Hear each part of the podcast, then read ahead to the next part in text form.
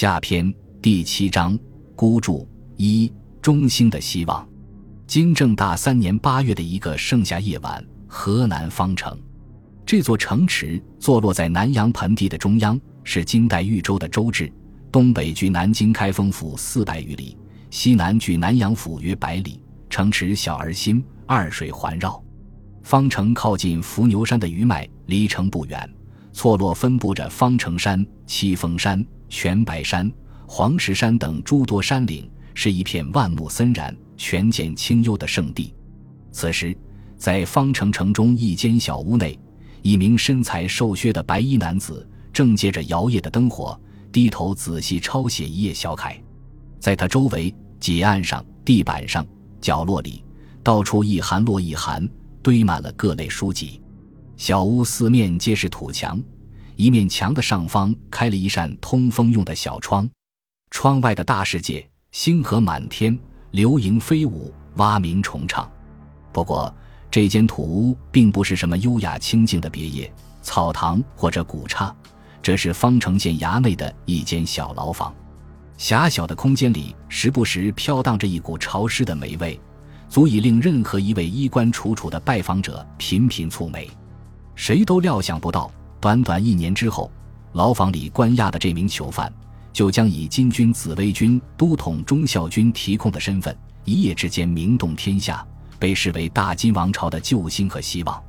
他究竟是何人？这里姑且留个悬念。他身陷囹圄的这一年，已经是金朝与鞑靼开战的第十五个年头，十余年来历史舞台上的主角，不知不觉也已经换了两波。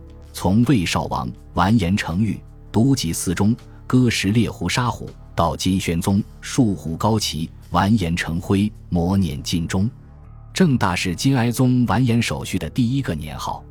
完颜守绪，女真名是宁贾素，金宣宗的嫡长子庄献太子手中死后，完颜守绪由于被宠妃王氏养为己子，越过次子英王守纯，被立为皇太子。元光二年年末，金宣宗病逝后，经过一场有惊无险的继位风波，完颜守绪顺利登基。次年正月改元正大，是为金哀宗。这个年方二十七、身材肥胖、貌似人畜无害的年轻人，其实是金末三帝当中心思最缜密、最有才干的一位。金宣宗留给金哀宗的是一个版图缩水大半、满目疮痍的国家。不过，金朝南渡，丢掉辽东、河北、山东大片土地的实际控制权，黄河以北只剩下平阳，河中几处据点也大大收缩了战线，不致像中都时代那样贝多利分，破绽百出。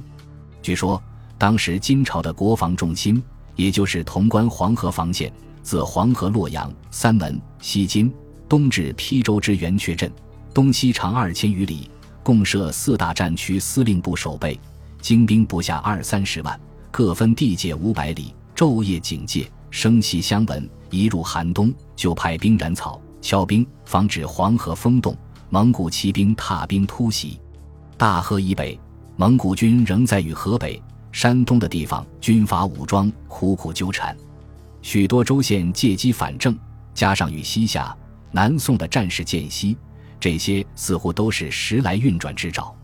不过，就在正大元年正月，金哀宗亲政的当天，南京开封城内忽然刮起一阵狂风，将皇城端门门楼上的瓦片吹落一地。京城之内一片昏暗，黄气色天。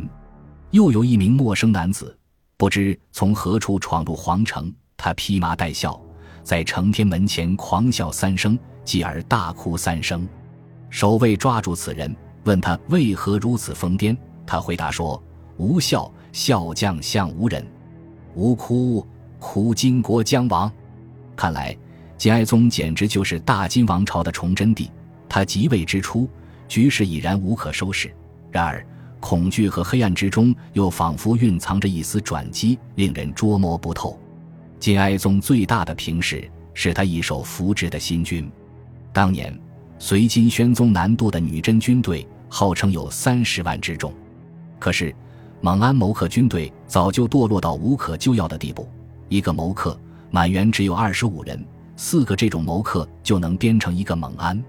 实际上，谋克内的二十五人，除去举旗的、敲鼓的、负责伙食的、能上阵的，又只有十八人。何况这种军队若真能打仗，金朝何以沦落至此？今宣宗末年，还从河南、陕西民间强行征召百姓入伍。诗人形容，每到拉壮丁的时节，各地好气动乎邻里，皆远迎于道路。就连退休的文官也莫能幸免。前户部郎中刘元圭、前监察御史刘从义，两人都是快六十岁的老头了，硬是被任命为千户，强迫他们带兵。刘从义只好作诗自嘲：“老作一兵无命也。”这些乌合之众，显然经不起驱使，无不以解散告终。纸面上存在的蒙安谋克军队，不堪一战的民间千军。如同晚清的八旗和陆营都指望不上，迫于无奈，新式军队应运而生。正大二年，金哀宗下诏，从各路军队精选士卒，直接调拨总司令部枢密院管辖和训练。这些遴选上来的精兵，以步兵为主，强壮矫捷，极为精练，背负单兵装备重达六七斗，一日一夜可以急行军二百里。金哀宗为这支新军专门设立了一种特殊的军职——都尉。都尉的官阶是同正四品，相当于中央六部的侍郎甚至尚书。都尉职衔前有冠以建威、虎威、破虏、镇威、鹰扬、虎贲、镇武、折冲、荡寇、舔寇等不同名号。一般说来，只有曾指挥大兵团作战、经验丰富。足以独当一面的高级军官才有资格出任都尉，每名都尉下辖一万到数万不等的精兵。新军官兵的军饷和军赏也是普通军队的几倍。另外，金哀宗对侍卫亲军下属的骑兵军也加以更为严格的选拔，骑射出众的士兵才有资格编入骑兵，员额五千，剩下的都编成步兵。不过，正大年间。在同蒙古军队对阵时，位列金军阵型最前端的，却既不是十几名都尉统帅的新式步兵，也不是克隆蒙古骑兵的亲卫马军，而是一支枢密院直属、身份无比特殊的军队——忠孝军。忠孝军人数不多，起初也就一万上下，但是这支军队的兵员属于非正常兵员，全军官兵无一例外都是来自大河以北的归正人。所谓归正人，顾名思义，就是由于种种缘故身陷敌营，后来弃暗投明的人。这些人的来历其实五花八门，皆回纥、乃蛮、羌浑部落及中原人被掠、避罪而来归者。这里面有触犯了刑律或军纪、畏罪潜逃的游牧人，有战败后被掳掠到中原当炮灰的西域人、西夏人。更多则是河北地区沦为俘虏后逃回的女真人或汉人青壮，他们的族群、外貌、语言、经历天差地别，堪比国际纵队。曾与忠孝军并肩作战的金军友军，最感到讶异的，大概就是忠孝军上马战斗前集体屈膝祈祷的场景。这些来自五湖四海的官兵，用音调各异的语言和方言，向各自的神灵祈求平安和胜利。忠孝军中还有少数人是混迹南北的职业冒险家，比如蒲察官奴。官奴幼年就被蒙古军掠走，后因犯法被锁在中都的监狱中。他竟然破狱而出，半路劫杀了一名替蒙古人办事的西域商人，抢了鞍马和财物，偷偷跑回了金朝统治区。由于官奴是女真人，金哀宗特旨任命他当忠孝军万户。后来。金军大败，官奴转投南宋，没过多久，又抢了宋军的战马，一路招摇撞骗逃回金国，因而享有出入南北军行数千里而不涉的美名。历史上，凡是归正人组成的军队，比起一板一眼选拔训练出来的正规军，战斗力的性质迥然不同。一是他们来自敌营，熟悉敌人的作战方式；二是他们背井离乡。